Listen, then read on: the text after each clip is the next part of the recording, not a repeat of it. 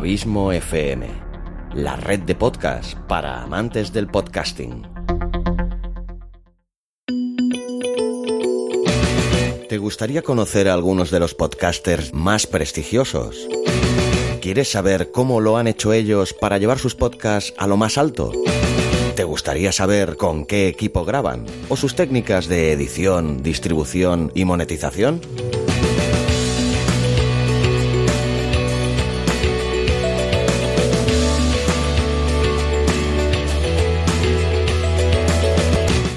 Del abismo.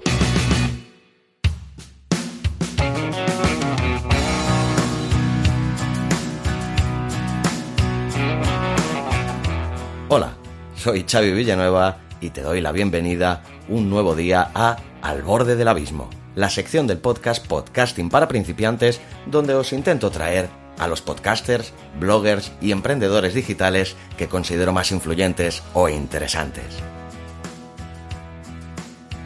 Conocí a nuestro invitado de hoy hace un año y medio aproximadamente, aunque en persona solo lo he visto una vez y para eso pasaron unos cuantos meses más. Contacté con él porque envié mi voz al archivo de voces de la fábrica del podcast y como es colaborador habitual de la casa, a los pocos días me escribió diciendo que le había gustado mi voz y me envió un texto para que le locutara un personaje a ver qué tal. Yo le envié la locución de ese personaje y también la del narrador, por si me quería ver también en esa tesitura. Eso le gustó me propuso que tenía un amigo que resultó ser Víctor Pérez, curiosamente el último invitado que tuvimos aquí en Al borde del abismo, que quería hacer una intro nueva para su programa Misterioso Universo en la Red, que si se la podía hacer yo. Yo le contesté que encantado. Se la hice y desde ahí no hemos parado de colaborar. Primero, como te explicará él mismo más a fondo en la entrevista, en un evento que creó llamado La Semana del Poema, poco después, le propuse si quería ser el segundo narrador de mi podcast literario Audiolibros y Relatos. Evidentemente, me dijo que sí y ya llevamos casi 50 programas producidos. Con él se cumple a la perfección que tanto la amistad como las colaboraciones artísticas no entienden de distancias. Él vive en Madrid y yo en Gabá, en provincia de Barcelona. Pero eso nunca ha sido un hándicap para nuestra creatividad y poder crear algo juntos aunque no es menos cierto que muchas veces me gustaría mucho tenerlo más cerca, ya que le considero un gran amigo. Bueno, antes de ponerme más sentimental, te voy a dejar con él, que como ya has visto en el título es el gran Luis Carballés. Si no lo conoces, estás a punto de hacerlo y verás, tal y como te anticipo yo ahora, que Luis es, ante todo, un gran tipo. Antes de dejarte con él, eso sí, quiero recordarte, como ya te avisé en el capítulo anterior, que este es el último episodio de esta tercera y dura temporada de podcasting para principiantes. Contando este, han sido 29 capítulos que me han llevado infinidad de horas producirlos, aunque ha sido un gustazo hacerlo, eso también te lo digo. Estos 29 capítulos sumados a las dos temporadas anteriores y la suma que supuso el hecho de introducir al borde del abismo, este podcast de entrevistas dentro del mismo feed, así como pasó también con Marketing de la Felicidad que hago con Pedro Amador, pues ya suman el total del feed de podcasting para principiantes, un total de 89 capítulos, muy cerquita ya de los 100. ¿Quién me lo iba a decir cuando empezó a andar este podcast hace pues ya dos años y medio? Bueno, como no quiero enrollarme más, te digo ya lo que te tengo que decir. Que este podcast se despide hasta septiembre, en este último capítulo de temporada, con una novedad que me produce una gran ilusión comentarte. Por fin ya está a la venta el libro Podcasting para principiantes. La dichosa pandemia ha retrasado unos meses la noticia, pero ya lo tienes a la venta. Búscalo en abismofm.com y muy pronto en tus librerías favoritas, tanto presenciales como virtuales. Además he tenido la gran suerte que mi amigo Santi Camacho haya querido hacerme el prólogo, lo cual debo admitir que me llena de satisfacción y orgullo a partes iguales. Muchas gracias también a Terra Ignota Ediciones por darme la oportunidad de cumplir mi sueño de ver mi libro publicado y con una edición muy bonita. Si no, ya lo veréis. Búscalo en abismofm.com. El libro de podcasting para principiantes. creo que aunque sea el autor, no es feo que te diga que el libro está muy bien y que te puede servir de gran ayuda.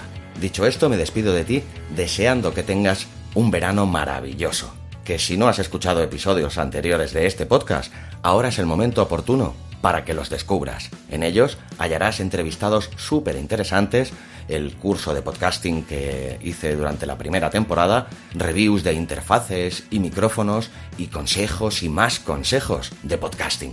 Escúchalos, no te arrepentirás.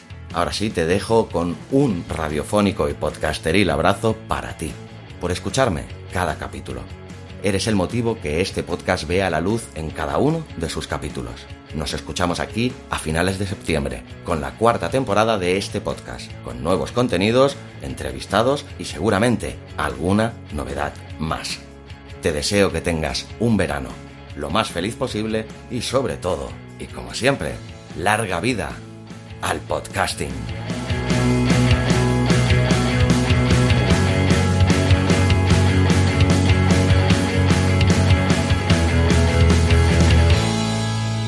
Hola a todos y bienvenidos de nuevo a un nuevo capítulo de Al borde del abismo, que es la sección de entrevistas de podcasting para principiantes, en la que hoy, pues la verdad que me siento tan afortunado de traeros a una persona a la que le tengo un gran aprecio y nos une una gran amistad, que pues simplemente pues lo voy a dejar que se presente ya directamente, porque además por lo que habéis podido leer en el propio título de este capítulo, ya sabéis quién es, pero a lo mejor no lo conocéis, pero bueno, vamos a darle la bienvenida al gran e inigualable Luis Carballés. Luis, bienvenido al borde del abismo. Muchísimas gracias, eh, Xavi. Eh, joder, vaya presentación. bueno, lo que me ha salido del alma, no puedo decir otra cosa de ti. La verdad es que me siento pequeñito al lado de esa presentación tan enorme, de verdad. Bueno, sabes que por este podcast, que eres conocedor de él, han pasado grandes del podcasting y bueno, yo como te considero como tal y por eso trabajo contigo, pues algún día, tarde o temprano, tenía que llegar ese momento y ese momento ha llegado. Y nada, te doy la bienvenida al borde del abismo, estoy encantado de charlar contigo. Pero bueno, como siempre me gusta para todo aquel que no te pueda conocer, pues que nos expliques un poquito así en cuatro trazos gruesos, a ver quién es Luis Carballés. Bueno, pues primero, bien hallado. Bien hallado, por supuesto que sí. Y después, pues bueno, Luis Carballés es un tío que es un, un apasionado del cine, es un apasionado de, del arte dramático, es un apasionado de la música rock and roll, no mm. quizás de la que hoy se promulga, ¿no? Pero sí de aquella música rock and roll de, de Elvis, de Chuck Berry, Little Richard, etcétera, etcétera. Los clásicos. Los clásicos de los clásicos, ¿no? Los padres del rock and roll. Y bueno, es, es un tío que le gusta, o, bueno, que le gusta hacer las cosas eh, bien, o intenta hacer las cosas bien, y, eh, y nada, realmente es un apasionado de, del arte, ¿no? En, en sus diferentes formas. Bueno, es una definición escueta y corta, pero muy concisa. Y bueno, pues cuéntanos también así un poquito por encima, ¿qué has hecho dentro del mundo del podcasting para que merezcas esta entrevista hoy aquí con todos nosotros? Pues es buena pregunta. y espera que hable con mi agente y que me la responda, ¿eh? Ah, ¿quieres tú? Vale, bien.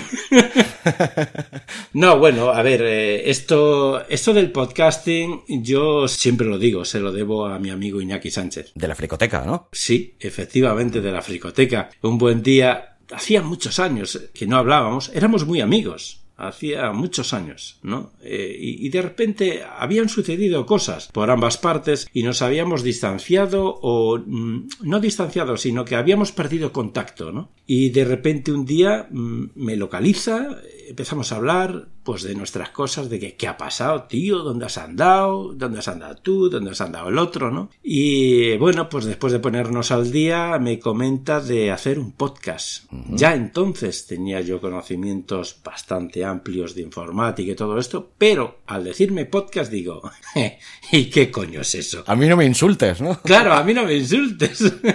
Y entonces, eh, bueno, me pone al día de lo que es un podcast y fue decírmelo y hacerme la pregunta, ¿te animas? Digo... Me imagino tu respuesta. No, no, mi contestación fue, ya estoy pensando en la página web. Vale. ¿Sabes? Y entonces de ahí nació pues la fricoteca, ¿vale? Y claro, bueno, pues la fricoteca, hemos estado juntos unos cuantos años, creo que habrán sido probablemente unos cinco, y bueno, sí es cierto que hubo ahí un, bueno, como unos pinitos de que yo quise hacer eso que también creo que se me da, que es interpretar. Doy fe de ello. Empecé con eso del, creo que lo llamé el cuentacuentos o, o algo así, ¿no?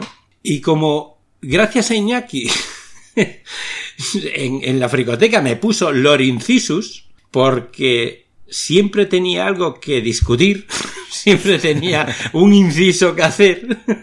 Pues decidí, ¿no? Que tenía que llamarse Lorincisus, el personaje, el alter ego, ¿no?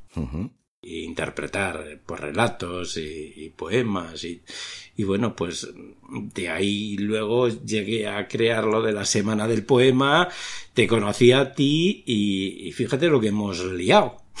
o sea... Bueno, que poquito a poco iremos llegando a ello para que no conozca la historia, pero me has dado uno de los puntos clave que quería tratar contigo, que fue un, pues un evento que creaste, que tuve el gran honor de participar en él y me pareció tan maravilloso que bueno, eso nos llevó a otros puntos a los que luego llegaremos, pero explícanos ahora un poquito este evento que creaste que se llamó la Semana del Poema, explícanoslo un poquito porque me parece que merece mucho la pena. Sí, eh, a ver, yo soy una persona que considero que los libros es uno de los mayores tesoros que tiene el ser humano. Como decía Borges, Borges también era un gran defensor, de hecho también trabajó en biblioteca, también no, trabajó en biblioteca, yo no he trabajado en biblioteca, uh -huh. y él amaba los libros creo que con toda su imaginación y con todo su saber, para mí uno de los mejores escritores del mundo lo demostró en los escritos que dejó, ¿no? Uh -huh. Y yo pienso lo mismo, yo pienso que, que, los libros es uno de los mayores tesoros que tiene el ser humano. Y yo noto, desde hace mucho, no es desde ahora, pero lo que pasa que ahora sí que tengo la oportunidad porque tengo,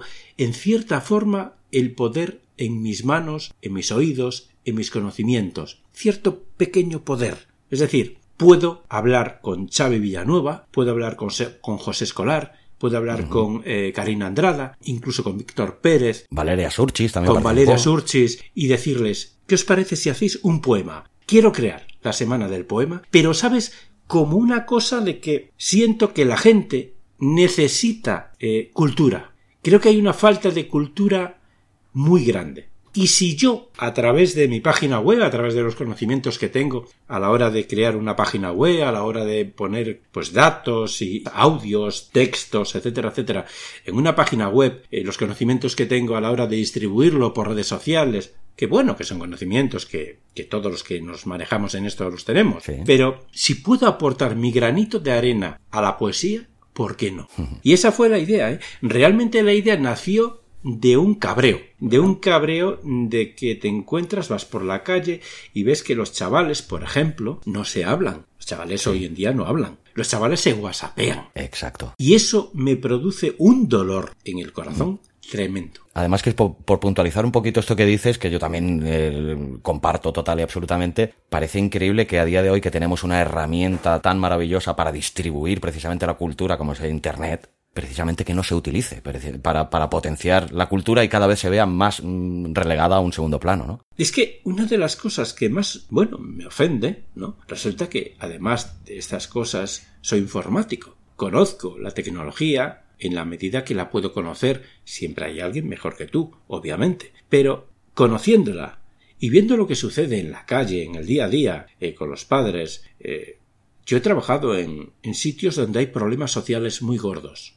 eh, sitios donde se ayudan a la, a la, gente que tiene adicciones. Sí. Bueno, pues una de las adicciones es la tecnología. Señores, ¿a dónde hemos llegado? Y una de las que más cuesta desengancharse, además. Efectivamente. O sea, es tremendo. Entonces, con todo eso por medio, y como padre, y como un tío creo que, bueno, bastante inteligente, ¿no? Que, ve las cosas y, incluso a veces las ve venir. Digo, pues mira, ¿por qué no aportar mi granito de arena? Y de ahí nació la idea de crear ese evento, la Semana del Poema. Además, estaba estratégicamente muy bien planeada, porque había una necesidad imperiosa o imperativa de que empezara el día 16 de abril y acabara el día 22 para que al día siguiente empezara el día 23 que era el día del libro. O sea, estaba perfectamente planeado. Luego, claro, al año siguiente ha pasado lo que ha pasado y ya se ha jodido la semana del poema, ¿no?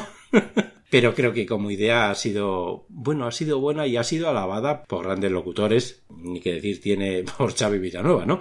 Pero también los que han participado, todos los que han participado, y algunos otros, inclusive creo que en alguna ocasión hasta la Asociación Borges puso un retweet o un algo así, como cosa bonita. O sea, tampoco metiéndose mucho, no, porque realmente no soy nadie, ¿no? Pero sí como diciendo qué bonito. Bueno, pues eso ya es mucho. Yo creo que sí, para mí sí, para mí es muchísimo. Entonces quedaste contento con, con la repercusión que tuvo este evento que creaste. Quedé más contento con todos los que colaborasteis que con la repercusión. Bueno. Debo decirlo. Debo decirlo que quedé muy orgulloso de todos los que colaboramos en ese proyecto. De todos, absolutamente de todos. Pues has dicho una cosa que, bueno, que evidentemente quería tratar también dentro de, de, este capítulo de hoy, porque, bueno, evidentemente este año no se ha podido hacer la Semana del Poema como no se han podido hacer muchísimas otras cosas por culpa del dichoso coronavirus y de, bueno, esta pandemia que nos ha obligado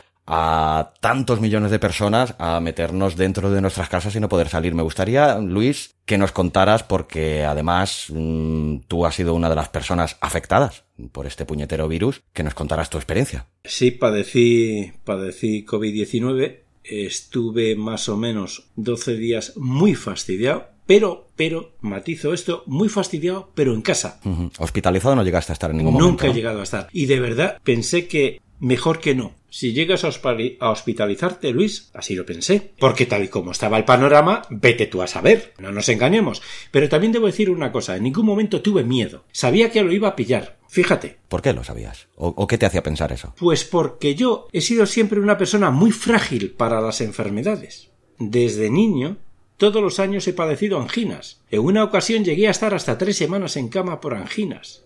Imagínate, yeah. una persona que además hoy en día, además, era, bueno, lo soy, ¿no? Porque ya cuando me ha dado el COVID ya lo era, pues lo sigo siendo, persona de riesgo, porque eh, tengo dos enfermedades que, que hacen que, que, que, sea persona de riesgo, ¿no? Yo sabía que lo iba a pillar, pero no tenía miedo a ninguno, porque para mí, para mi forma de pensar, sencillamente era una gripe diferente algo que no estaba controlado, que no se podía controlar, pero que no dejaba de ser una gripe. Y yo he padecido gripes, bronquitis y pulmonías, pues casi toda mi vida. Uh -huh. Pulmonías pero... ha sido un par de veces, no ha sido más, ¿eh?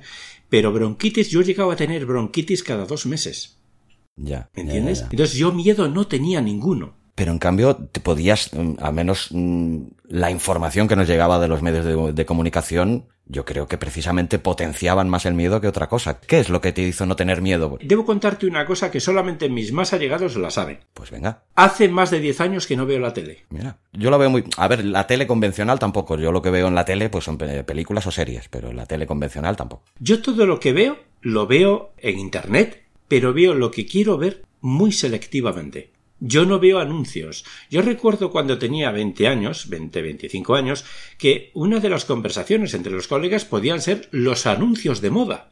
Ahora ya no puedo tener esas conversaciones porque no sé ni qué anuncios hay. Yo no veo la tele. Y eso ha favorecido, volviendo al tema, ha favorecido que mi, mi grado de desinformación fuera nulo. Porque yo me he centrado en dos organizaciones. En la norteamericana de diabetes, no lo he dicho, soy asmático y diabético. De ahí lo de riesgo. Sí, ahí tenías todos los números, desde luego, sí. Sí, claro, claro. Bueno, no, si no todos, tengo unos cuantos. ¿Vale? Entonces, yo me he centrado en lo que decía la Organización Norteamericana de Diabetes y lo que decía la OMS. No he escuchado nada más. Y por contra de terceros me llegaban informaciones. Pues el presidente de tal ha dicho tal. Pues el consejero de, la sanidad de no sé dónde ha dicho cuál. Y yo diciendo, vale, hijos míos, no hagáis caso de todo lo que os dicen. ¿Sabes? O sea, por favor, que la desinformación al igual que la información, es poder. Sí. Y sobre todo hoy en día. Además, hace poco vi un, una conferencia o algo así que dio, me parece que es el BVA o el Banco Santander, tienen como conferencias con gente joven y con, y con gente que tienen algo que decir. Sí. Creo que era Rosa María Calaf. La gran. Rosa María Calaf. Grandiosa. Hombre, grandiosa entre las grandes. Uh -huh. Que decía, a ver, chicos, chicas, el mayor poder hoy en día es la información y la desinformación. El mayor poder acaba por ser que seleccionéis lo que de verdad es coherente lo que de verdad es información y lo que no. O hacer el matiz lo que es información y lo que es propaganda. Bueno, es que hoy en día es tan sutil el cambio. Hace poco yo comentaba, hacía una ponencia con una persona que me decía, a ver Luis, mira, dicen que, mm, que si el coronavirus puede matar, ¿tú serías capaz de defender la idea de que el coronavirus da vida? Claro que te la defiendo. Pues venga, defiéndela ante, ante estos micros. Explícate. Es que después de dos minutos, esta persona decía, Joder, la madre que te parió. ¿Sabes? A ver si me entiendes. Realmente hoy en día solamente hay que tener habilidad a la hora de hablar para darle la vuelta a la tortilla. Si te das cuenta en algunas de las conferencias que dio el presidente del gobierno en España, realmente no decía nada. Solamente daba dos datos y estaba media hora dándole vueltas a la misma tortilla. ¿Sabes todas estas técnicas de marketing de hablar, hablar y no decir nada, demagogia pura, se están usando, las están usando los gobiernos. Bueno, los políticos son expertos en esto, precisamente, en tirarse media hora hablando sin decir absolutamente nada. Claro, claro. A mí es que me hace mucha gracia porque, eh, sobre todo en, lo he notado en Sudamérica, hay gente que escribe libros de autoayuda y tú ves un webinar de ellos, me parecen súper inteligentes, ¿eh? Porque mantienen al personal hora y cuarto sin decir nada y ya en el último cuarto de hora es cuando le dicen que vale 800.000 euros. ¿Vale?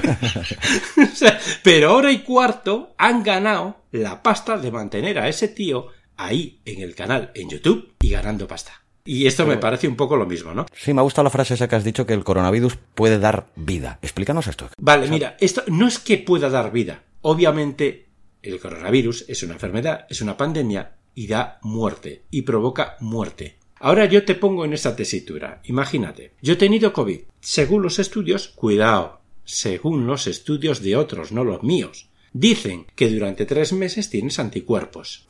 Pongamos que durante esos tres meses ha habido otro brote. A mí no me ha podido dar. De hecho, no me ha dado. El coronavirus me ha dado vida. ¿Por qué? Porque ese brote otro que ha habido, que realmente no nos lo han contado, a mí no me ha atacado, pero durante esos tres meses ha habido muchos enfermos y muchos muertos del COVID.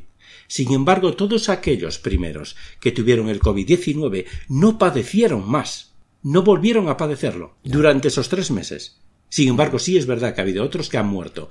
Todo esto son datos falsos. Todo lo que te estoy diciendo es demagogia pura. ¿Vale? Pero si lo planteamos bien, da resultados. Es decir, yo tuve el COVID del 20 de marzo, creo, al 20 de abril o una cosa así. Sí, algo así me suena porque, bueno, estuve manteniendo contacto contigo, evidentemente preocupado, como estaría cualquier persona que te aprecie. Pues estamos ya en junio.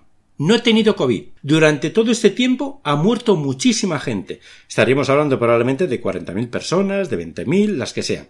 Pero si nos fijamos en el periodo en el que yo tuve el COVID, eran muchas menos personas. Cuidado, si añadimos además que se supone que desde diciembre, desde diciembre de 2019 ya había muertos o ya había enfermos. Fíjate tú que en el periodo justo en el que yo lo tuve, había pocos enfermos. Justo después hubo un rebrote y crecieron la cantidad de enfermos y la cantidad de muertos. Insisto, todo esto es falso. Me lo estoy sacando de la manga. Pero si usas bien las palabras, resulta que el COVID da vida. Porque durante los tres meses siguientes a padecerlo, sí hubo muchos muertos. Pero los que ya lo habían tenido no volvieron a sufrir otro brote en realidad dio vida, dio vida a todos aquellos que lo habían padecido en mayor o menor medida. Cuidado que hay datos de gente que lo han padecido dos días con un dolor de cabeza y ya está. O gente asintomática totalmente. Claro, pero ¿y si, y si aquello que dijo un científico español de que realmente la vacuna la estaban preparando no para el COVID-19, sino para el COVID-2021, resulta que el rebrote ya no fue del 19, sino fue del 20? Bueno, vendría a pasar más o menos con lo que suele pasar cada año con la vacuna de la gripe, ¿no? Que evidentemente siempre es, es una previsión sobre la gripe que ha habido el año anterior, porque no saben cómo se va a presentar el año presente, ¿no? A lo que te voy sencillamente es que solamente hay que elegir las palabras adecuadas y lo que era muerte es vida y lo que es vida es muerte. Pero eso pasa con todo.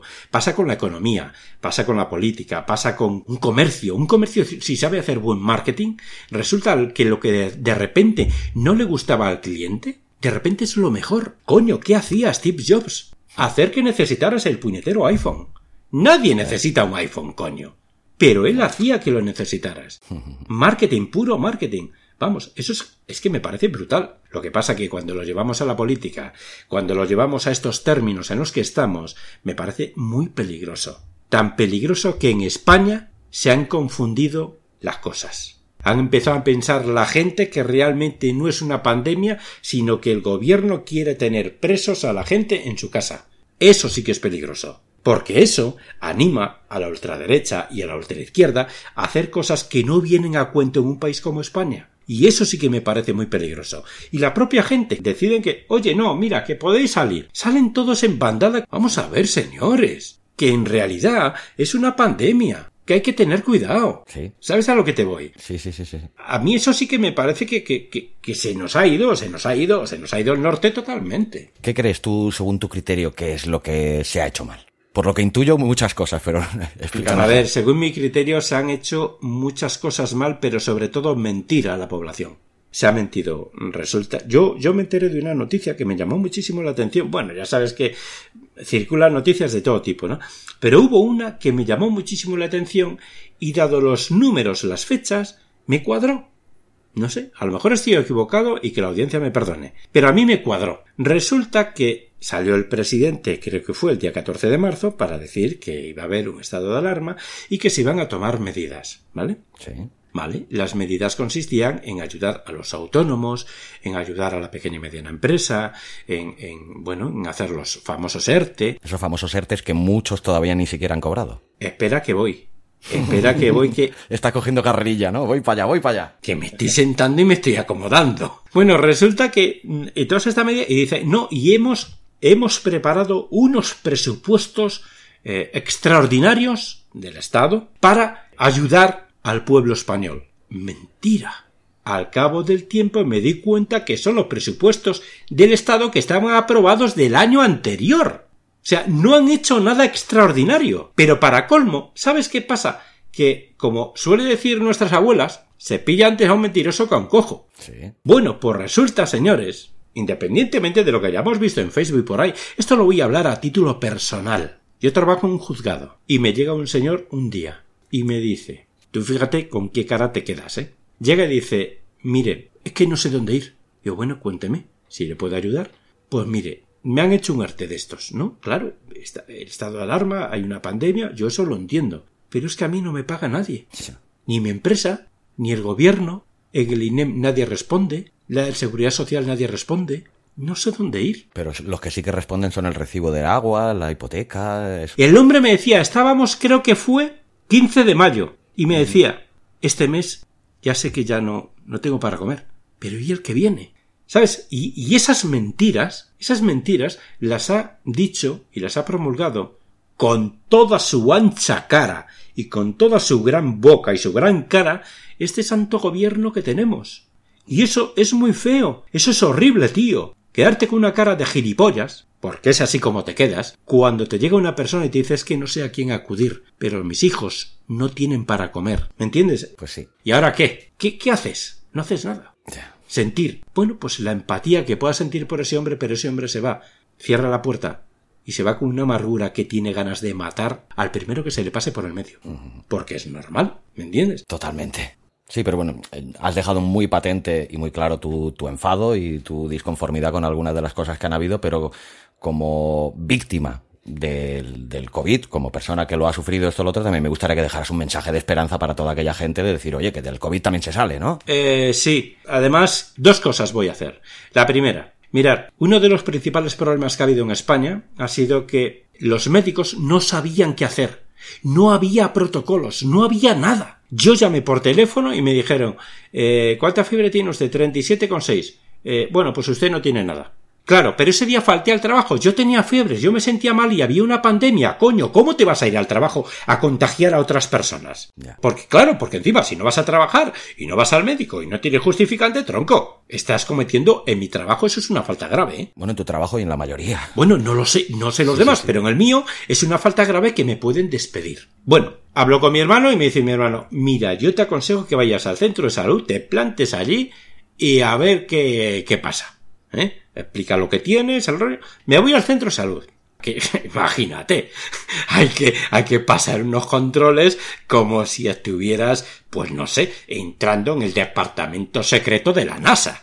O sea, algo así. En ese momento, sinceramente, Luis, tampoco, ¿en ese momento tampoco pasaste miedo? No, nunca, en ningún momento. Ya no de lo que tuvieras tú, sino de lo que te, se te pudiera contagiar de lo que hubiera allí. ¿no? Yo no, que va, que va, que va. Yo fui, yo tenía una mascarilla eh, quirúrgica. Yo soy una persona que soy muy, muy calculadora, pero no en el mal asunto, sino en el, en el buen rollo. Es decir, yo he atendido a un, a un compañero mío eh, que se había suicidado.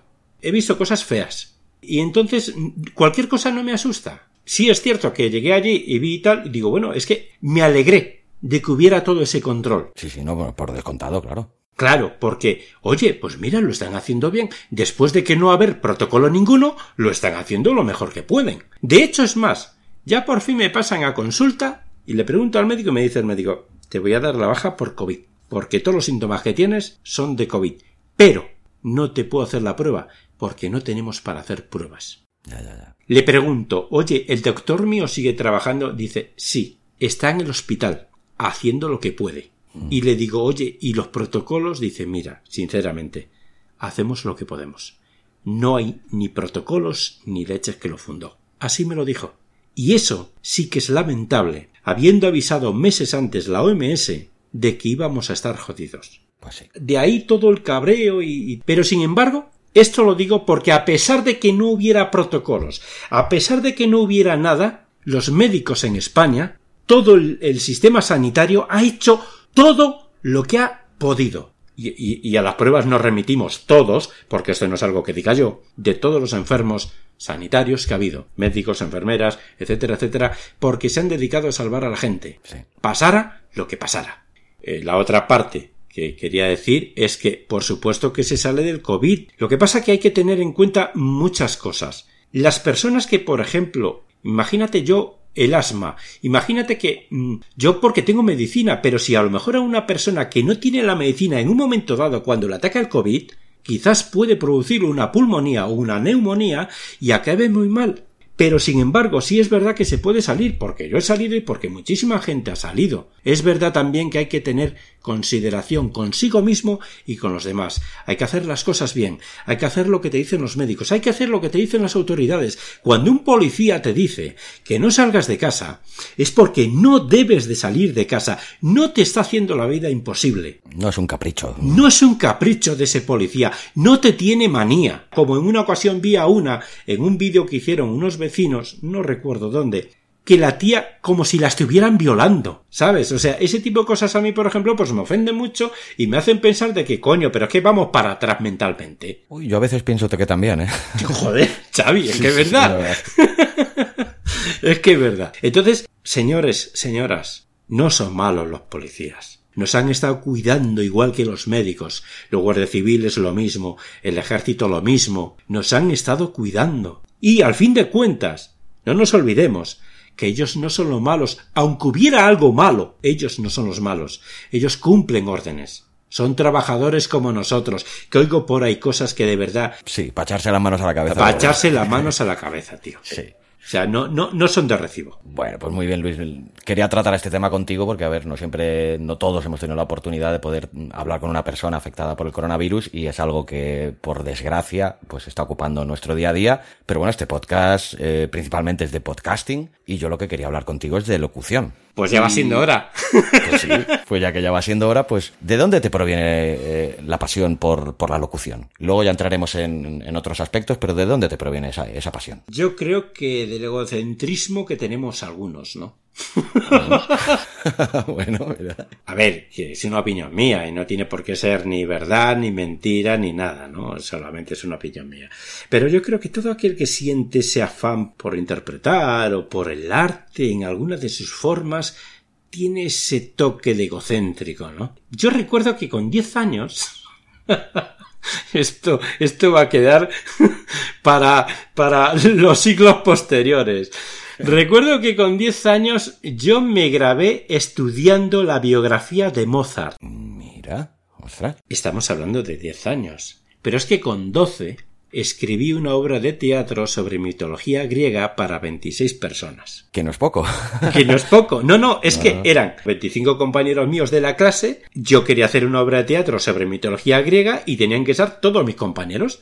Y todos tenían un personaje. Obviamente había algunos personajes más protagonistas, pero todos estaban dentro de la obra de teatro, tío. Pues mira, esto no lo habíamos comentado nunca, pero yo también tengo unos inicios parecidos, no sé si con 10, 12 años, yo también con, me, grababa en cintas de cassette, evidentemente, con una grabadora de cintas de cassette, me grababa leyendo eh, libros de Agatha Christie, me grababa capítulos y luego los escuchaba y siempre me ha gustado mucho leer en voz alta y grabarme. No sé si es egocentrismo o no, pero bueno, siempre, como me ha gustado, he sido siempre un apasionado de la literatura, pues mm, me, gustaba. ¿Sabes qué pasa? Que yo, aparte de, todo esto, pues he visto biografías de actores y de actrices, ¿no? Y, yo me di cuenta que hay, hay un nexo común. A ver, eh, salvando comparaciones y todo esto, ¿no? Que yo no soy nadie solo soy Luis Carballés y ya está. Pero grandes actores y actrices hay un nexo común de... En algunos casos es, un egocentrismo wow, ¿no? oh yeah, baby, para un poco. y en otros casos es, bueno, es algo normal. Sin embargo, luego sí que hay otra cosa que es que hay mucha timidez.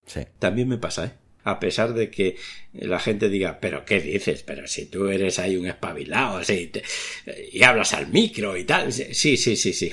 Pero a mí no me vengas con una cosilla que tal que te digo, sí que yo soy muy tímido, ¿eh?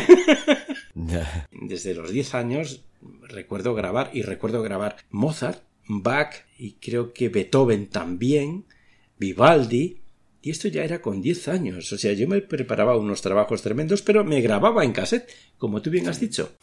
No sé, creo que de alguna manera. Pero yo creo que es algo con lo que nacemos, ¿no? Que nacemos ya con ese algo. Egocentrismo. Hombre, según los psicólogos, yo creo que sí, ¿no? Que un poquito. Y cuando vemos un micro, que no tengamos que decir nada, nos ponemos a decir tonterías. Porque tú también has tenido una pequeña faceta como actor, ¿no? Que sé que has hecho de figurante en algunas películas, incluso llegaste a participar en una serie de, de Telecinco que se llamaba Agitación Masiva. Sí, efectivamente, estuve en Agitación Masiva, sí, fue un episodio o dos, eh, bueno, como figurante y tal, pero bueno, ahí está, ¿no? Yo siempre busqué la interpretación.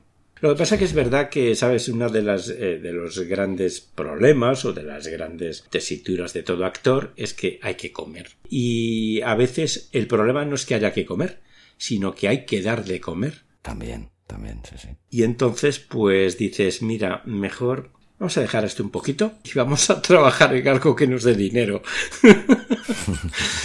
Pero sí, sí, he hecho mis pinitos y de hecho de los pinitos que más orgulloso estoy es de cuando hice teatro en la calle, en Zamora. Aquello fue impresionante. De hecho, hasta recibí la felicitación del presidente de la Federación de Teatro de España. Fue muy bonito, tío. Teatro medieval, en la calle, macho. Fantástico. Sí, esto recuerdo como lo contaste cuando nos vimos en los podcast days. Efectivamente, sí. Pero ahí estamos hablando de actuación o de interpretación. ¿Cómo llegas a la locución? ¿Fue por el la colaboración con Iñaki Sánchez en la fricoteca o, cómo llegas a la, a la locución llego por Iñaki Sánchez, indiscutiblemente. Iñaki Sánchez me propone eh, hacer La Fricoteca. Un podcast para todos aquellos que no lo conozcan, La Fricoteca, que además los invitamos, me imagino que tú también, yo los invito a que lo conozcan, es un podcast que habla sobre cine. Además es, es un podcast en el que se habla sobre cine, como no se habla en ningún sitio sobre cine, se analiza las películas, se analiza anécdotas de las películas, también es cierto que son películas de los 80, de los 90, de los 2000, grandes películas que nos traen a todos o a, la mayor parte de estos cuarentañeros y treintañeros que somos, nos trae mucha nostalgia y nos trae muchos recuerdos, bonitos recuerdos. Y em, no hay nadie como Iñaki Sánchez para tratar esas películas. De verdad que el trabajo que hace Iñaki Sánchez es brutal, brutal. Sí, además la puntualización que lo hace más diferenciado con respecto a otros podcasts de cine es que, por ejemplo, se le da una eh, especial énfasis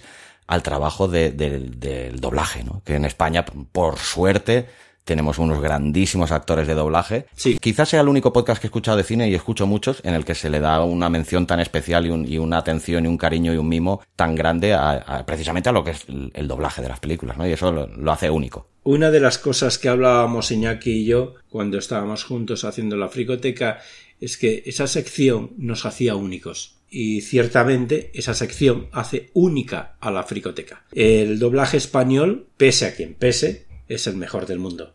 Y eso es un orgullo nacional reconocerlo y reconocerlo con orgullo y con honor, porque de verdad los profesionales que nosotros tenemos, wow, sin palabras. Todos ellos, ¿eh? La verdad que sí. ¿Y qué pasó con la fricoteca que dejaste de colaborar con Iñaki? No, a ver, eh, hubo una situación de mucho trabajo de mucho trabajo y la verdad es que fue sencillamente que hubo unas situaciones de cambios en la vida, lo mismo de él, de Iñaki, que en mi vida, y entonces eh, yo no podía estar cuando, cuando él podía hacer el programa y entonces tomamos la determinación de que, bueno, pues no pasa nada. Luis, Voy a llamar a otros invitados que colaboren conmigo haciendo la fricoteca. Iñaki, no hay ningún tipo de problema. Yo tenía muchísimo trabajo, no podía estar. A ver, somos mm, los mejores amigos del mundo y de hecho mm, creo que tiene pensado, porque hace poco me comentó de hacer un programa juntos y es posible que lo hagamos. todavía no lo tenía preparado ni nada. Me dijo, oye, ¿te parecería? Avísame con tiempo porque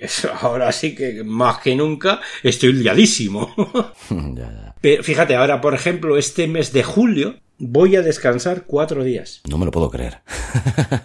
Tengo todo el mes a tope de trabajo, ¿sabes? Y claro, en esa tesitura, pues hombre, Iñaki tiene sus cosas, yo tengo mis cosas, pues llega un momento en el que Luis, no puedo, no, no, la fricoteca no puede estar así. Y tiene toda la razón del mundo. O sea, no es algo de que nos separáramos. Eh, no, no, no ha habido ningún mal rollo ni nada. Todo lo contrario. Cada uno tiene que hacer su vida el trabajo mío, al igual que el que tiene la hora, pues, pues es lo que nos da de comer y eso, ¿no? Y pues si no se puede, no se puede. Pero solamente es eso, ¿eh? Pues bueno, Luis, nos has hablado largo y tendido ya para quien no te conociera, de quién es Luis Carballés. Ahora me gustaría pues que nos hablaras un poquito de, tu proyecto, ¿no? Que en principio en 2018 creaste tu página web, lorincisus.com, que recientemente se ha transformado y reconfigurado en produccionescarballés.com. Explícale a todo aquel que no le conozca e invítalo a que conozca tu proyecto. Pues sí, eh, os invito a todos a que visitéis produccionescarballés.com, pero antes os cuento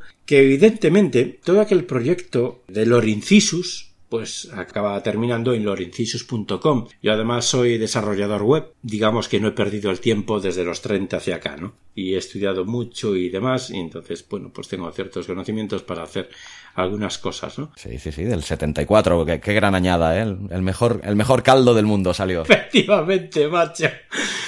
Sí, bueno, pues he estudiado muchísimas cosas, eh, todo lo que he podido, todo lo que he podido, la verdad. Nunca es suficiente, pero todo lo que he podido. Y bueno, pues eh, hago lorincisos.com, pero aquello veo que, claro, como todo proyecto, tiene una evolución y llega un momento en el que, vamos a ver, esto tiene que dar el paso ya a algo más serio que no quiere decir que no sea serio, losnecisios.com, porque ahí había relatos que ahora están en produccionescarballeras.com, eh, relatos que fueron los primeros que hice, como el poema del cuervo, como el gato negro, como eh, el retrato Val de Edgar Allan Poe, ¿no? Todos, todos ellos, el libro de H.P. Lovecraft, etcétera, ¿no?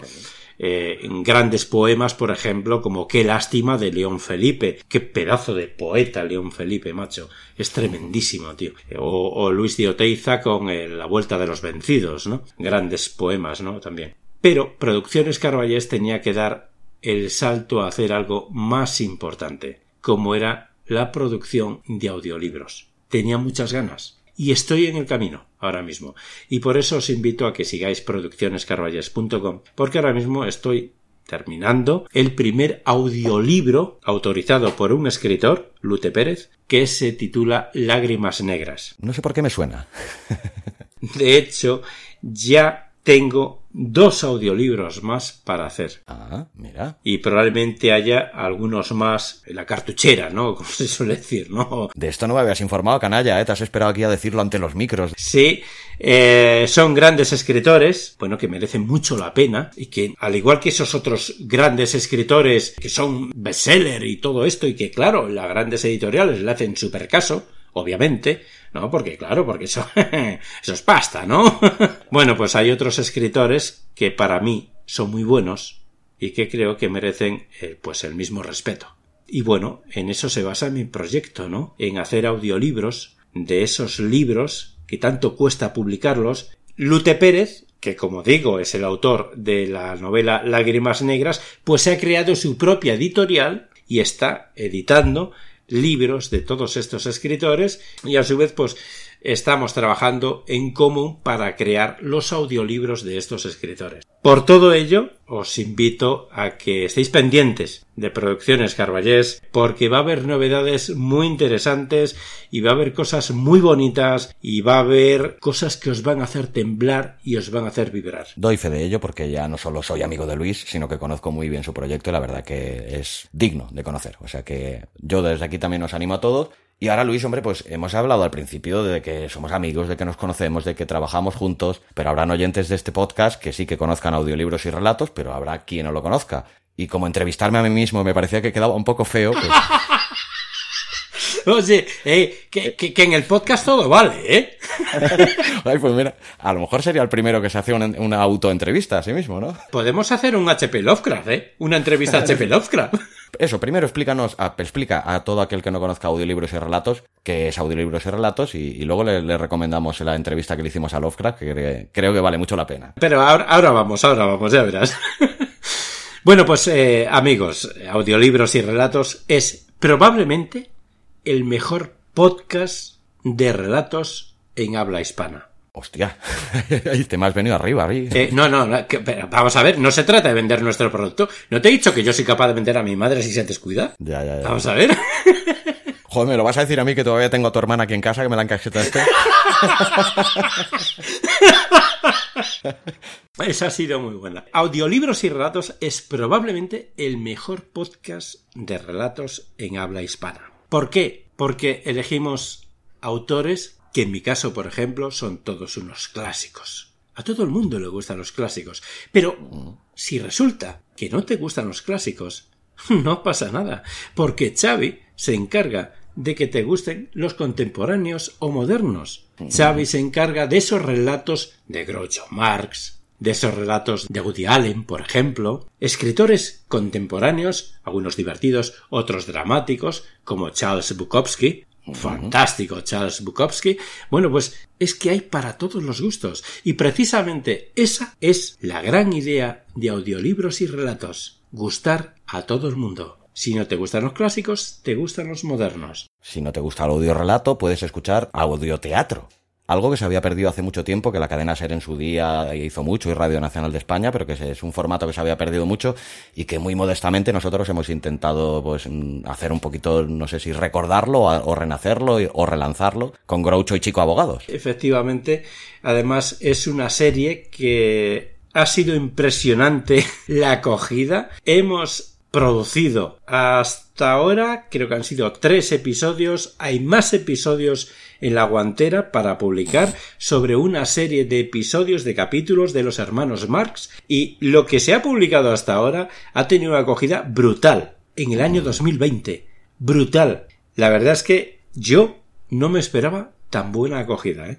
Porque la mente ha cambiado mucho, las mentes han cambiado mucho, la forma de pensar ha cambiado mucho, sin embargo, han sido todo agradecimientos y han sido risas y han sido cómo he disfrutado del audio. Eso es fantástico, Xavi. Para quien no lo haya escuchado, el gran Luis Carballés se transformaba en Chico Marx en, todos estos episodios y yo intentaba modestamente con mi quehacer cotidiano pues eh, emular al grandioso Groucho Marx. Hemos hecho lo que hemos podido y hemos contado con grandes colaboraciones como Sandra Aguilar, con Noemi Berna, Moisés Pérez, que todavía no ha salido en los capítulos que en los que aparecerá, pero que también ha colaborado. Y, y también Sami Gómez una nueva y potencial estrella. Pero lo que no sabe todo el mundo, Luis, que nos oye en estos audiorelatos, evidentemente somos amigos, lo que no sabe todo el mundo es que nos separan 600 kilómetros de distancia, que tú vives en Madrid, yo vivo en Cataluña, en provincia de Barcelona.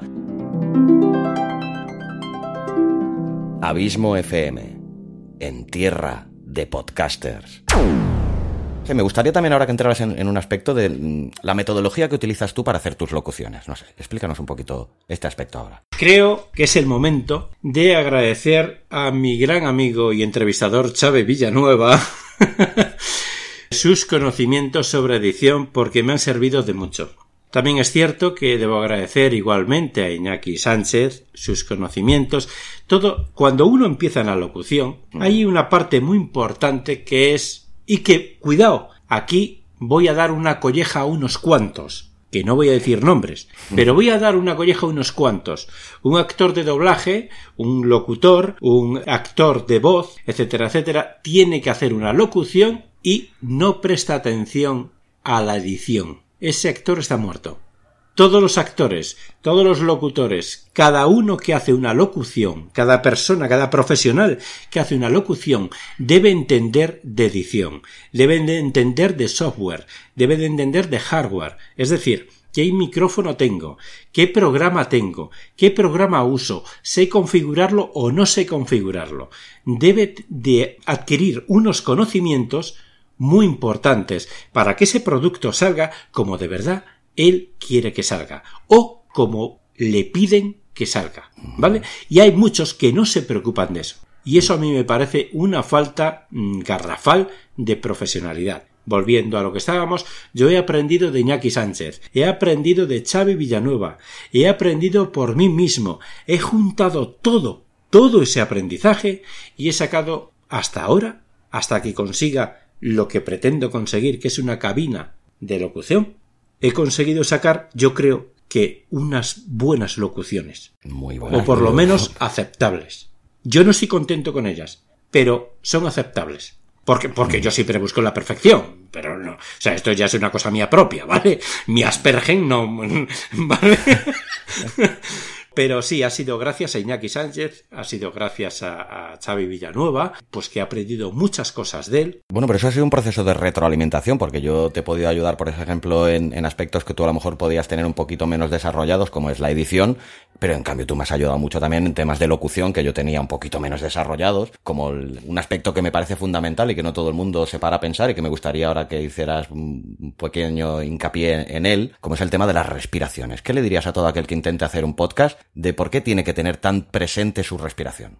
Porque de lo contrario, eres una persona que está hablando con otra persona o contigo mismo, porque a veces ese error también se comete, intentas hacerlo tan bien que de repente haces Chico, ¿qué te pasa? Que te vas a quedar sin aire. Macho, escucha lo que estás haciendo. Entonces, ¿qué pasa? Eso es feo. Esas respiraciones son feas debes de aprender a trabajar el diafragma, por ejemplo. Vamos a poner una frase que sea un poquito larga. Tú respira hondo, respira hondo, tranquilízate. Hay ciertos recursos como son los de relajar los hombros, ¿no? Al relajar los hombros, lo que sucede es que eh, la parte del cuello y eh, la parte maxilar se relaja.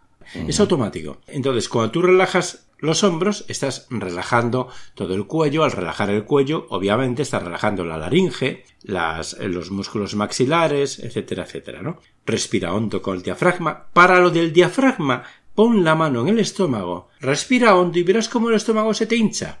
Lo vas a notar con la mano. Vale, pues el tiempo que tienes es hasta que la mano baje a su zona normal. No es que respires con el diafragma, respiras con los pulmones, como todo ser humano. Pero tiene que ser el diafragma el que marque el ritmo. Si ves que no, si ves que no te llega con lo que estás respirando, es que no lo estás haciendo bien y necesitas practicar más la respiración con el diafragma. Nada más. Pero puedes incluso estar un minuto hablando y no pasa nada. Y no te ahogas, ¿eh? Te prometo que no te ahogas. Solamente es cuestión de ejercitarlo. Cuando resulta que tú estás hablando así, por ejemplo, yo qué sé, vamos a poner. En estos momentos eh, resulta que el, Comité Internacional de Seguridad Nacional ha omitido una noticia que puede ser... Eh, de repente alguien nos acaba de informar... Ya la has cagado. Esa respiración ya me ha hecho que apague la radio o que apague el podcast. Sí, porque es molesta. Claro, sin embargo dices, el Comité Internacional acaba de designar como presidente aquel que años atrás fuera el presidente de la Nación de México en 1982. Tiempo después nos hemos enterado de que bla bla bla.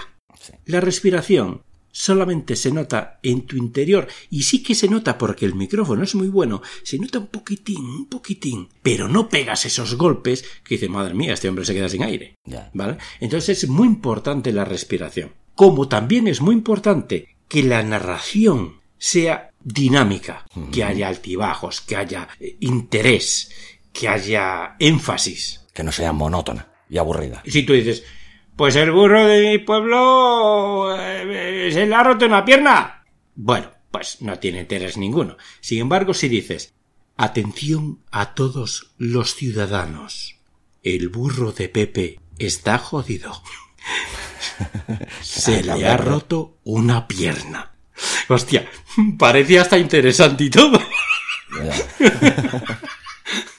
Otras cosas que considero que es muy, muy importante de cara también a tener una buena locución es prestarle una atención muy especial a lo que se denomina la, higiene postural, ¿no? El tener una buena, correcta posición a la hora de, hablar. Explícanos algún consejillo, alguna coseta que tú utilices. Porque, para empezar, por ejemplo, ¿tú grabas sentado o de pie? Depende de la obra. En mi caso depende cómo, cómo me pille el día, porque a veces, pues puede ser que tengas prisa porque tienes otros proyectos ese mismo día, tienes otras historias que tienes que hacer, y dices, bueno, va, esto, por cómo es el texto, puedo grabarlo sentado. Pero yo recomiendo 200% grabar de pie. Siempre. ¿Por qué? Porque el pecho está libre. Al estar de pie ya no tienes que hacer esa postura de 90 grados. Cuando tú estás sentado, si quieres que, que tu voz se imposte, debes de estar de pie. Porque si, lo haces estar al estar sentado, tu cuerpo debe estar haciendo un ángulo de 90 grados. Es decir, las caderas y el pecho a 90 grados. Las piernas y el pecho tienen que estar a 90 grados. Y la cabeza siempre mirando al frente, nunca hacia abajo. Claro, claro, no, efectivamente. ¿vale? Y por supuesto la, la garganta, incluso la propia postura está denotando ese interés o ese no interés. Por ejemplo, pongamos una frase. Fíjate, la frase es casi todos los días eran iguales, del trabajo a casa y de casa al trabajo. Apenas sin fuerzas, pero debía salir y estar distraída. Esa frase, ya está, ¿vale? Sí. Imagínate que la dices, como tú acabas de decir, con la cabeza agachada. Casi todos los días eran iguales. Del trabajo a casa y de casa al trabajo. Apenas sin fuerzas. Pero debía salir y estar distraída. Así sale la voz, apenas sin fuerzas. Ahora, casi todos los días eran iguales. Del trabajo a casa y de casa al trabajo. Apenas sin fuerzas. Pero debía salir y estar distraída. Cambia radicalmente, evidentemente. Tú me dirás, claro, cuando interpretamos a un personaje o cuando hacemos una locución, cuidado, muy importante este matiz, porque cuando hacemos una locución estamos interpretando un personaje, aunque no queramos. Aunque no queramos, porque cuando intentamos ser naturales con la audiencia, eso es un personaje.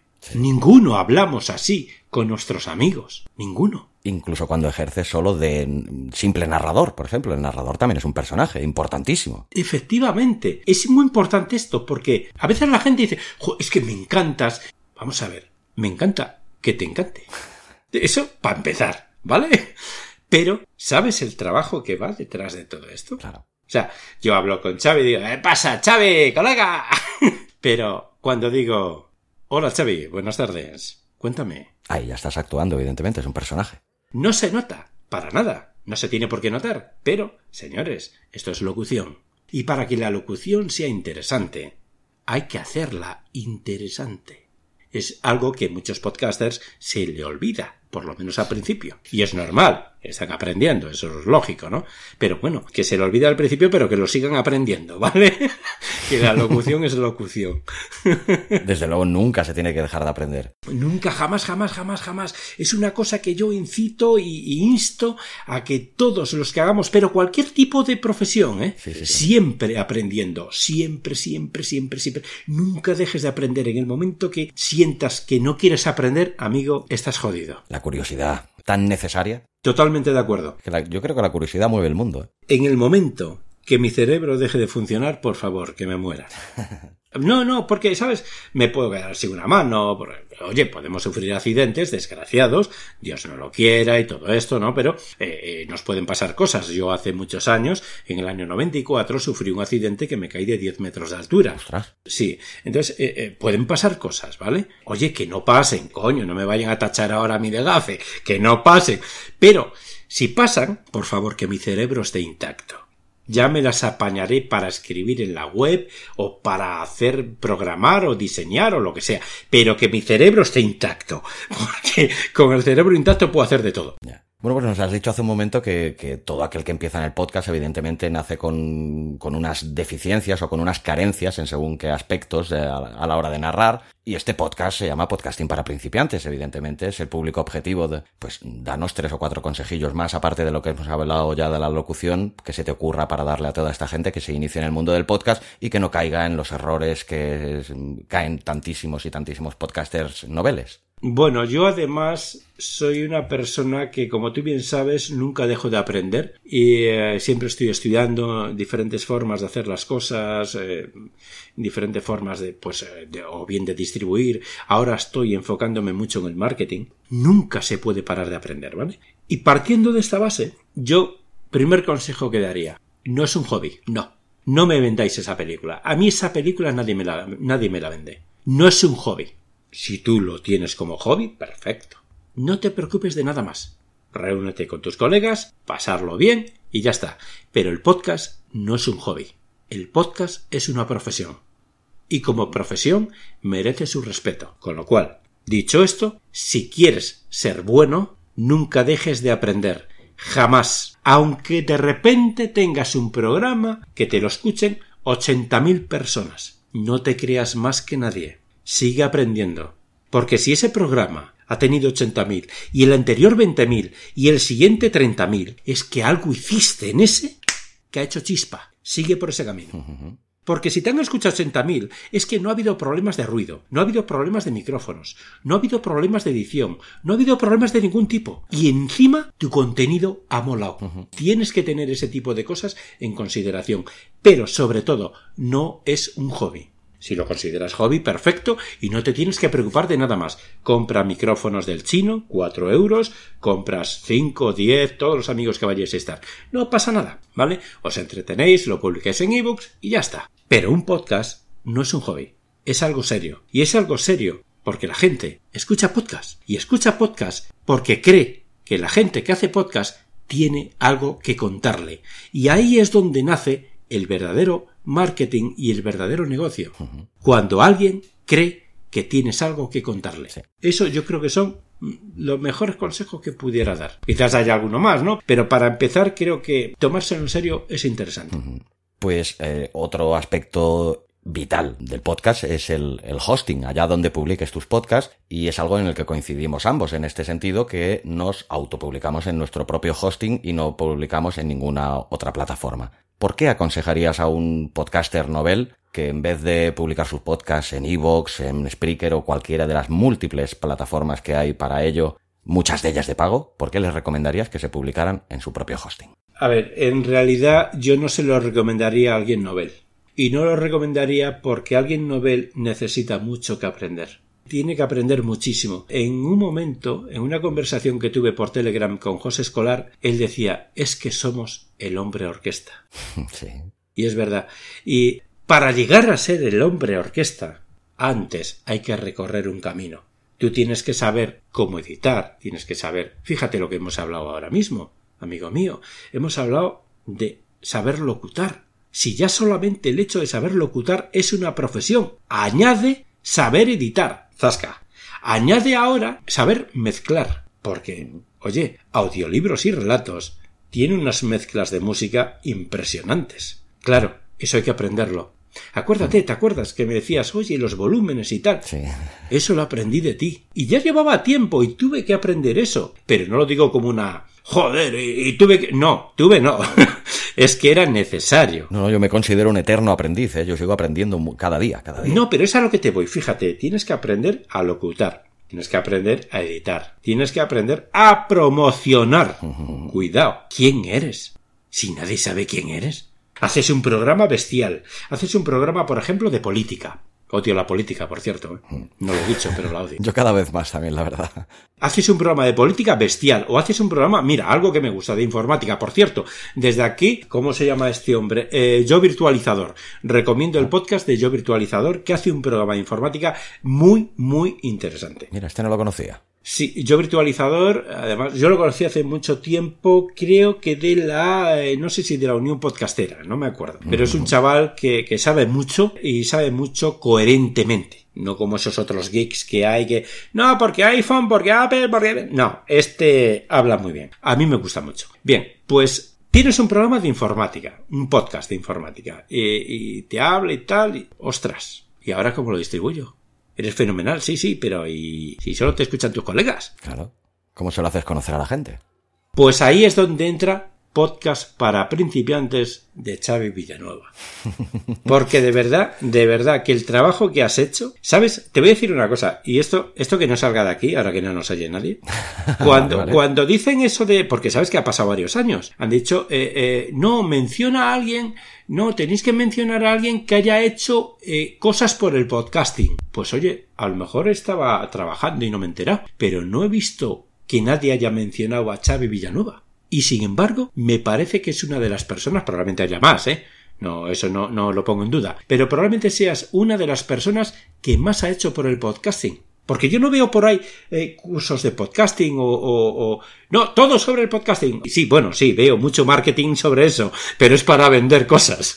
No es para enseñar, es para vender. Que por cierto, como está de moda, no veas tú, Facebook está a tope. Incluso diciéndote, no, no, con tu podcast de cinco minutos tienes un éxito abrumador. Sí, sí, ya, ya, ya. Pero espera que acabo de llegar. Hombre, yo te agradezco muchísimo tus palabras y desde luego es una de, mis vocaciones, ¿no? De, aparte de hacer yo mi trabajo, pues intentar ayudar a todos aquellos en la medida de lo posible, pues de que de una manera cercana, fácil, didáctica y comprensible para todo el mundo, pues hacer llegar al mundo del podcasting. Pero sinceramente te agradezco mucho tus palabras, pero hay otros muchos que también hacen una labor muy grande. Por solo citar algunos, se me ocurriría, no sé, Iván Pachi, sí, hace una sí. grandísima labor. Ahora ha sacado un podcast recientemente que se llama Objetivo Podcast, que es muy bueno. Fran Izuzquiza también ha hecho mucho por el podcasting. Hay, hay mucho, mucha otra gente, pero evidentísimamente te agradezco mucho tus palabras, la verdad. No, no, no. Y ahora que has mencionado a Iván Pachi, me parece tremenda la labor que está haciendo. ¿eh? Sí, sí, sí, sí, O sea, tremendísima, porque en los últimos meses estoy siguiendo su proyecto, que me parece que es este que has mencionado, sí. y me parece interesantísimo. A ver, yo soy una persona que, eh, tú lo sabes, muy parecido a ti quizás en este aspecto, ¿no? Aunque tú por, por las entrevistas y todo esto, pero me dedico mucho a mi trabajo, a lo que tengo que hacer y, y, no me relaciono mucho, tío, y quizás eso sea un fallo, ¿no? Pero sí estoy pendiente de la gente que, que, que está haciendo cosas grandes. Mm. Y de verdad que Iván Pachi está haciendo una labor tremenda. Y no hace mucho lo hablaba con Víctor Pérez de Misterioso uh -huh. Universo en la Red. Que fue el anterior entrevistado antes que tú. Efectivamente. Bueno, pues lo hablaba con él, digo, cuidado que me está encantando lo que está haciendo Iván Pachi. ¿eh? Sí, sí, sí. O sea, wow. Un grandioso trabajo. Sí. Y una grandísima persona también, ¿eh? A ver, eh, como persona ya no puedo decir, porque mmm, más que nada que no lo conozco. Bueno, yo he coincidido con él en dos eventos de podcasting durante dos o tres días y bueno, hemos hablado y eso, pero bueno, se, se intuye, ¿no? La, la, la, buena gente se A ver, cuando alguien hace lo que está haciendo Iván Pachi, mala persona no puede ser. No hace falta no conocerla o conocerla, ¿no? Y luego hay gente muy grande que ha llegado del mundo de la radio que está haciendo muchísimo por el podcasting, como por ejemplo el grandioso Santiago Camacho, que está haciendo llegar el podcasting a gente que a lo mejor pues no hubiera llegado jamás porque a Xavi Villanueva y un Pachi no los conocen, pero a Santiago Camacho sí que lo conocen. Y me parece que es uno de los grandes vendedores de, de, de podcasting que hay a día de hoy. ¿Sabes? Yo hablo con gente de Santi Camacho. Yo soy una persona que, mm, como te he dicho, me estoy, estoy aprendiendo mucho de marketing y todo esto. Y cuando alguien me dice, no, pero Santi Camacho, claro, lo tenía todo hecho. Digo, para, para, vamos a pensar que si te se calienta la boca, puedes decir cosas que a lo mejor no son correctas del todo. Y entonces, ¿sabes lo que le digo yo? Digo, mira, un tío que venga de la radio, que venga de la televisión, que sea una estrella, bueno, como puede serlo Santiago Camacho, no triunfa por eso, tío. Triunfa porque los contenidos que hace los hace para la gente. Cuando tú haces un contenido, tú tienes que saber a dónde está orientado eso. Lo haces para ti, lo haces para tu mujer, lo haces para tu primo, lo haces para el público. ¿Para quién lo haces? ¿Para qué nicho haces ese contenido? Santiago Camacho sabe muy bien para qué nicho va su contenido. Y ahí está, ahí está lo profesional, ahí está. No es porque venga de, porque la gente lo mismo te fustiga que te alaba. Y eso debemos de tenerlo todos en consideración. O sea, resulta que como alguien viene de la tele o viene de... No, es que, claro, es que se lo tiene tan fácil. No, no, fácil no, macho. Ese hombre se lo tiene que currar programa a programa. ¿Y te has fijado cómo habla? Sí. Y además es, hombre, hombre orquesta también, se lo hace absolutamente el todo. Efectivamente, pero claro, él, él ya tiene escuela, en eso sí que lleva delantera. Tiene conocimiento sobre eso. Algunos los hemos tenido que aprender sobre la marcha. Eso es cierto, ¿vale? Pero también es verdad que tiene una escuela, que tiene unas tablas, que tiene pues unos conocimientos, ¿vale? Que los demás a lo mejor pues los hemos tenido que aprender sobre la, marcha y ya está. Pero a la hora de hacer el programa, a la hora de elegir los contenidos, todo eso es profesionalidad.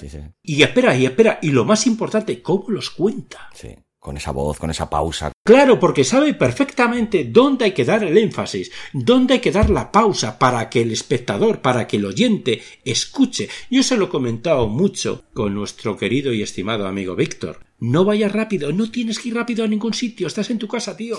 Tranquilo, dale, que respiren lo que le estás contando que lo asuma. Santi en ese sentido es el rey del tempo. Claro, claro, es que es tan importante saber locutar como saber hacer la pausa. La pausa a tiempo, ¡buah! Te da toda la vida, pero toda. Sí, sí, sí, sí. Y yo he escuchado a Santi y de verdad me impresiona porque, a ver, me impresiona conozco cuáles son los tempos, conozco cuáles es las pausas, eh, sabes dónde hay que dar el ritmo, dónde hay que parar, lo conozco, ¿no? Pero cuando lo escucho digo, así sí. ¿Cómo es posible que no tenga éxito? Es que tiene que tenerlo sí o sí. Y cuando llega alguien, por ejemplo, que dice, jopetas, jopetas, ni jopeta ni leches, tío, aprende de él, coño. ¿Sabes? Yo aprovecho que estamos hablando de él y eh, soy de las personas que intento rehuir siempre que puedo el autobombo, pero bueno, también a los oyentes de podcasting para principiantes, ya los he ido anunciando en capítulos anteriores que iba a llegar este momento y ha llegado. El libro Podcasting para principiantes ya está a la venta, ya pondré en el post del programa eh, los eh, links oportunos para poder comprarlo quien lo quiera comprar, pero tengo el inmenso orgullo de que el, el, prólogo del libro Podcasting para principiantes lo ha hecho el gran Santiago Camacho y eso me llena ya no solo de orgullo, sino de una satisfacción inmensa, la verdad. ¿Me permites hacer un inciso? Hombre, eres Lorencisus. Pero ¿cómo no vas a darte bombo a tu propio libro, tío? Que estás en tu casa. Ya, pero hay veces que para estas cosas me cuesta un poquito, ¿eh? Ya, ya lo sé, ya lo sé. A todos nos cuesta un poquito, ¿eh? De puertas para adentro somos muy... Sí, sí, porque yo, porque yo, por... pero de puertas para afuera nos cuesta el huevo. Hombre, pues eh, me parece enorme, ¿no? Que Santiago Camacho te haya hecho el prólogo. Aparte es que es un tío tan grande que, bueno, fue escribirle un mail y decirle, Santi, me, encantaría, me llenaría de orgullo que me hicieras el prólogo para, para el libro de podcasting para principiantes. ¿Sabes cuál fue su respuesta? ¿Para cuándo lo quieres? Claro. es que eso es lo que hace un amigo. ¿Para cuándo? ¿Para cuándo lo quieres? Esa fue su respuesta. Claro. Por eso que solo puedo tener palabras de agradecimiento para Santi, que es muy grande. Por supuesto que sí. Yo lo conocí, bueno, me lo presentaste tú. En los podcast days, sí. Efectivamente. Lo conocí y me, me pareció una persona... De una cercanía y una sencillez. No, iba a decir, ¿sabes? De una humildad. Sí. De una humildad tal que me parecía mentira, tío. A ver, con todo respeto. Cuando tú escuchas a una persona, o ves a una persona, lo que te dé la gana, ¿vale? Y luego la conoces en persona, y ves como yo vi, tú has visto, obviamente, ¿no? A Santiago Camacho, y dices, joder, tío, si es que todo el éxito que tienes es poco. Sí, se merece todo lo que tiene y mucho más. Eso es lo que yo he pensado. Y luego, que por cierto, por desgracia, creo que, creo que Víctor finalmente no pudo conocerle. Creo que no. Creo que se había ido Víctor ya, sí, ¿verdad? Claro, sí, se fue, se fue, no, no podía estar mucho tiempo y se fue pronto. Yo lo comenté con Víctor, digo, tío, de verdad, wow. Es tremendo. Pues ya, ya haremos una quedada todos juntos porque no sé, tengo intención, no sé cuándo, pero tengo intención de bajar por Madrid a visitaros y ya, ya quedaríamos. A mí me gustaría muchísimo porque es que nos juntaríamos unas personas, yo creo que haríamos grande cualquier tarde, cualquier noche, cualquier día. no sé si grande o no, pero no lo íbamos a pasar como niños chicos, la verdad. como niño pequeño, tío. pues Luis, retomando un poquito el hilo de, de la conversación y de la entrevista, eh, bueno, también en este programa siempre me gusta eh, que todos los invitados pues nos recomienden algunos de sus podcasts podcast favoritos, que, y bueno, tú no podías ser menos. Recomiéndanos a, ¿qué, podcast escucha Luis Carballés. A ver, Luis Carballés es un tanto especial, ¿eh? Y antes he mencionado lo del síndrome de Asperger y, y, no lo he mencionado a la ligera. ¿eh? Le tengo mucho respeto a todas las personas que tienen síndrome de Asperger, ¿vale? Pero a veces siento que yo lo tengo. la verdad. Tienes un punto, ¿no, Aspergen? Que tengo sí porque veo las cosas de otra manera, no, no las veo al uso, no, no hay una empatía tal, sino hay esto es muy bueno o esto es malo. A veces pienso esto es muy bueno y esto es una mierda. Directamente, ¿vale? Lo que pasa es que no lo digo públicamente y entonces nadie se entera y aquí no ha pasado nada. Pero sí debo reconocer dos podcasts que me parecen extraordinarios. Uno es Quiero contar tu historia. Este es el de Valeria, ¿no? De mi gran amiga Valeria Surchis y El Valle del Cielo Gris. Ay, este no lo conozco. Trabajazo tremendo. El Valle del Cielo Gris. Sí. ¿Y de qué es? Ficción sonora. Son un grupo de chicos mexicanos, chicos y chicas, hacen un trabajazo tremendo. De hecho, por cierto, Valeria ha, ha colaborado con ellos en más de una ocasión. Yo recomiendo encarecidamente que se escuche ese podcast, porque son muy, muy buenos. Y has nombrado el de Valeria, pero no le has explicado a aquel que no lo haya escuchado de qué va el podcast de Valeria. A ver, Valeria hace un podcast sobre crónica negra, cuenta sobre historias criminales eh, que han sucedido y eh, bueno pues cuenta la historia de, de, cómo sucedió aquello no es interesantísimo es que es brutal. Es que Valeria coge cualquier cosita que parezca que no tiene miga y te saca toda la miga del mundo. Es que es tremenda. Me encanta y lo recomiendo pues encarecidamente. Valeria es toda una artista. Es brutal. Quiero contar tu historia ¿Y se te ocurre alguno más? Hombre, por supuesto, voy a recomendar, como no podía ser de otra manera, eh, La Fricoteca, un programa de cine donde vas a poder sentir esa nostalgia de aquellas películas que podías ver en los 80, en los 90, en los 2000, haciendo un repaso espectacular de aquellas películas, hablando del doblaje, hablando de anécdotas, dirigida y producida por mi gran amigo Iñaki Sánchez. Pero claro, mmm, me pasa lo mismo que a Xavi. Es que venderme lo mío y me cuesta, coño. Pero sí, el mejor podcast del mundo, ya lo dije, es audiolibros y relatos. Valle del cielo gris, eh, chicos, ¿qué queréis? Es lo que hay. Pues lo apuntamos como recomendación también. Efectivamente. Por supuesto, estando en esta entrevista, ¿cómo no vamos a promocionar podcasting para principiantes? Por favor. el mejor podcast. Menos mal que la gente no nos está viendo y sabe que tiene un cuchillo en el cuello.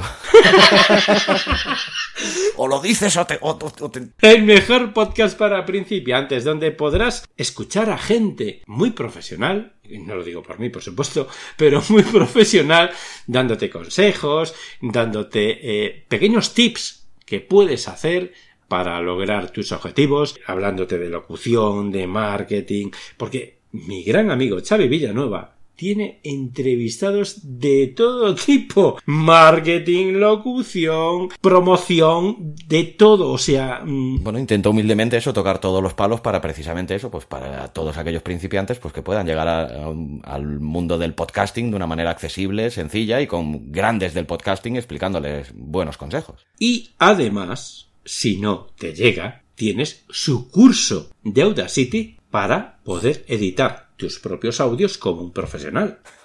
Luego me dices que te debo, Luis. Ocha, una cosa. Lo de los 60 euros era ahora, ahora después.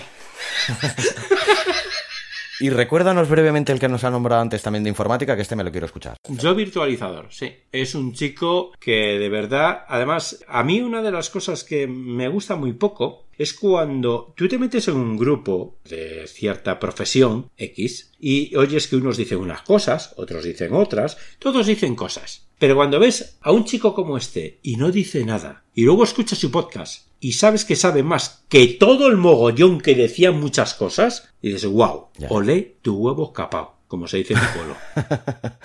Pues apuntado queda. Sí, sabe mucho, muchísimo. Y además, teniendo en cuenta que, por cierto, Iñaki Sánchez también es informático. Ah, vale. Claro, por la correlación ¿no? de que te estaba hablando antes y tal. Yo también. Resulta que escuchamos a este chico y dices, ostras, sabe mucho. Y me mola. Pues mira, pues apuntado queda. Yo virtualizador, tío. Recomendado 100%. Y no te me escapas, Luis, de una pregunta que le hago a todos los invitados de este programa, que nos digas y nos cuentes qué ha aportado el podcasting en tu vida. Conocimiento. Conocimiento y libertad de expresión. Porque además lo que yo hago es interpretar a personajes. Cuando alguien interpreta a un personaje, esto probablemente te lo puede decir cualquier actor, ¿no? Sientes como una liberación. A ver, en tu vida tienes tu hipoteca, tienes tus préstamos, tienes tus mierdas. Eso es una realidad. Cuando tú interpretas a un personaje, solo tienes las mierdas que tiene ese personaje. Para mí significa, por ejemplo, yo cuando interpreto a Poe, que sabes lo que siento por Poe, probablemente si hubiera sido chica en, en, en, 1700 y pico hubiera sido su novia. Y los oyentes de audiolibros y relatos lo saben también lo que te gusta Poe. Eh, no, yo creo que casi no lo han notado todavía. Debo demostrárselo un poquito más. Es espectacular. Además es que en este caso concreto, Poe era tan descriptivo cuando se metía en la piel del asesino que Hmm. sientes eso y a veces lo he disfrutado como un enano. No quiere decir que yo sea un psicópata, no vamos a pensar eso, ¿no? Pero, pero es verdad que cuando interpretas un papel, cuando interpretas un personaje, ¡yeah! Todo lo demás desaparece. Oh, yes, muñeco. Eso mismo, que por cierto, oyentes, me encanta cuando Xavi dice, oh yeah, muñeco. es fabuloso. Es una frase muy mía que de- me parece que además es la primera vez que sale en el podcast, porque en el podcast intento mantener un poquito más la, la parte más seria mía, pero Sí, lo que pasa que conmigo es un poquito difícil. Oh yeah, baby. pues los oyentes tendrán que acostumbrarse también a que, bueno, el Xavi Villanueva tiene su, su parte cómica. Y mira, antes me la ha callado Luis, pero ahora no me la puedo callar. Antes me has hablado de, de la, de la parte como gran narrador, como gran autor de literatura que es Borges, pero qué gran aceite que hacía también el tío, ¿eh? La madre que te parió. Esa al final no me la he podido callar. Llevo toda la entrevista, no se la digo, no se la digo. Pero mira, no me la he podido callar. Bueno, mira, te voy a comentar una cosa. A ver. Hace poco alguien me dijo que Borges no era de los mejores autores del mundo. Esa persona me dijo autores, por ejemplo, como John Fawcett o como Juan Rulfo o como Gabriel García Márquez, Gabo para los amigos. Mira, ¿sabes qué dije yo? Dime. Que se vayan todos por ahí mismo. Mi Jorge Luis Borges nadie me lo toca. Por el amor de Dios. Me encanta Jorge Luis Borges. Pues ya estás tardando en traerlo a audiolibros y relatos, ¿eh? Sí, estoy tardando. Llevamos más de un año ya con el podcast y todavía no ni uno, ¿eh? De Borges, o sea que ya va tocando Luis. Pero, pero sí que lo estoy tratando, ¿eh? Lo estoy tratando, lo tengo ahí en la guantera porque quiero darle... Tú me has escuchado los poemas que he hecho de Borges. Sí, y, ¿no? eso, y esos poemas te quitan el hipo. O sea, es que Borges, de la manera que escribía, yo he leído a Juan Rulfo, he leído a Dan Brown, por ejemplo, con su Ángeles y Demonios y con su mm, El Código da Vinci y todo esto, ¿no? Eh, y he leído a otros autores también y digo, o sea, estos autores, o sea, son autores mediocres. O sea, cuando, cuando yo leo a Borges y leo a esos otros autores porque quiero probar, quiero ver. Alguien me preguntó una vez, ¿cómo decides que un texto debes interpretarlo? Hace poquito, precisamente fue en su programa de tardes literarias, eh, Lute Pérez. ¿Cómo decides que un texto, bueno, pues primero me tiene que transmitir algo? Claro. A mí, por ejemplo, Juan Rulfo no me transmite nada. Me transmite un humor pueblerino, un humor eh, campechano, pero sin elegancia. Borges desbordaba humor elegante por todos los poros de su piel. Pues me vas a reñir y mucho, Luis, pero yo todavía no me he desvirgado con Borges a día de hoy. Mira que llevo años intentando leer el Aleph, pero no. Cuidado, y tú eres un lector nato. Sí, pero bueno, es que no, no se puede leer todo en la vida, ¿no? De- pero mírame que de los grandes, grandes, grandes me queda por iniciarme con Jorge Luis Borges y con Julio Cortázar. Todavía no he leído nada tampoco de Cortázar. Quiero que no leas nada de Borges hasta que yo haga el relato de Borges. Venga, Vamos a hacer ese pacto aquí ahora mismo. pactado queda. No leas nada hasta que escuches algo que yo haga de Borges. Pactado queda. Te doy la mano virtualmente para sellar el pacto. Así quedamos. A mí me parece maravilloso. O sea, mm, yo los poemas que he hecho, es cierto que solo son poemas. Y por cierto, tengo uno en el tintero porque he cambiado de nombre lo que es el podcast. Esto es una primicia en absoluto. Estoy cambiando totalmente lo que es mi propio podcast, ¿vale? Porque tú sabes que ahí estoy contigo al pie de cañón en audiolibros y relatos, pero tengo mi propio podcast donde publico lo que hacemos juntos, ¿no? Sí, sí, sí. al menos mi parte, ¿no? De lo que hacemos juntos. Bueno, pues estoy dándole un cambio y, por cierto, le he llamado El legado de Borges. Mm, Ay, bonito nombre, me gusta. Sí, y parece ser que a la web también le gusta. Sí.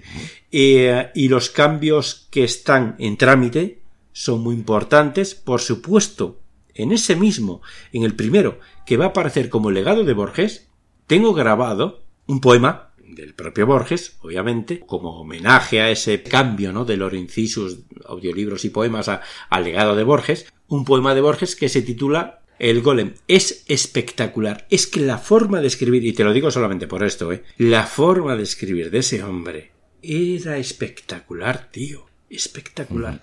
Pues queda el pacto hecho y una vez escuché tu audio relatos, a ver si realmente me inicio ya. Y Luis, ¿qué te voy a decir? Que sabía de antemano, lo sabía, estaba segurísimo que se me iba a ir de tiempo esta entrevista. Siempre intento más o menos mantener una duración, pero bueno, sabía que cuando tratas con un amigo, con el que tienes tanto con el que hablar y con el que me pasaría horas y horas hablando, lo que tampoco es cuestión de hacer eterno esto de cara al oyente, pero vamos, que solo te puedo dar las gracias decirte que es un orgullo y que es un inmenso placer trabajar contigo, haberte encontrado por el camino del podcasting y por el camino de la vida, que eres de aquellas personas de las que da gusto conocer de las que sabes que si en algún momento puedes necesitar algo de ellas, puedes contar con ella, y eso me lo has transmitido solo con, con, la mirada, que yo me fijo mucho en la mirada de la gente, cuando nos conocimos en persona me transmitiste eso y muchas más cosas.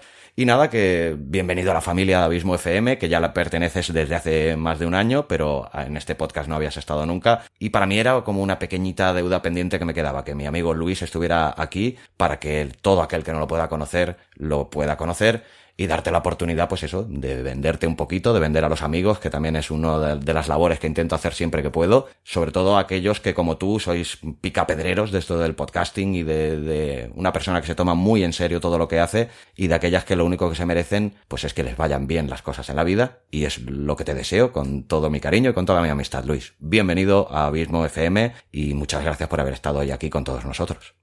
Me dejas sin palabras, amigo mío. Me dejas sin palabras me siento muy honrado. Me siento muy honrado primero por haberte conocido, después por haber llegado a una unión tan perfecta, porque creo que es muy perfecta la unión que tenemos tú y yo en audiolibros y relatos, que probablemente pueda mejorar, pero es muy perfecta. Y por supuesto, estas palabras que dices, como dije antes, realmente, por muy egocéntrico que pueda parecer, soy muy tímido y no me creo tan grande como, como algunas personas con las que trabajo, una de ellas tú, me hacen saber casi todos los días. Muchas gracias, Xavi, y bien hallado, bien hallado siempre, a tu lado siempre, bien hallado. Muchas gracias. Gracias a ti, Luis, y ya sabes que por muchos 600 kilómetros que hayan de distancia entre nosotros, te siento muy cerca. Gracias, Xavi. Un placer. Pues despidamos el programa como me gusta hacerlo a mí siempre, diciendo que larga vida al podcasting y añado también la postilla que ponemos en audiolibros y relatos y larga vida a la audioliteratura, Luis. Claro que sí. Fuerte abrazo y gracias por todo. Igualmente, Xavi. Un abrazo. Hasta luego. ¿Te apasionan los podcasts? Tanto si eres un simple oyente como si quieres hacer un podcast y no sabrías ni por dónde empezar, como si ya tienes uno y quieres mejorarlo y hacerlo crecer, visita abismofm.com encontrarás podcasts de audiolibros y relatos, cine, metapodcast, entrevistas, cursos de podcasting, además de ofrecerte servicios profesionales de producción de podcast, edición, locución y consultorías. Entra en abismofm.com barra contacto y coméntame tus dudas y preguntas.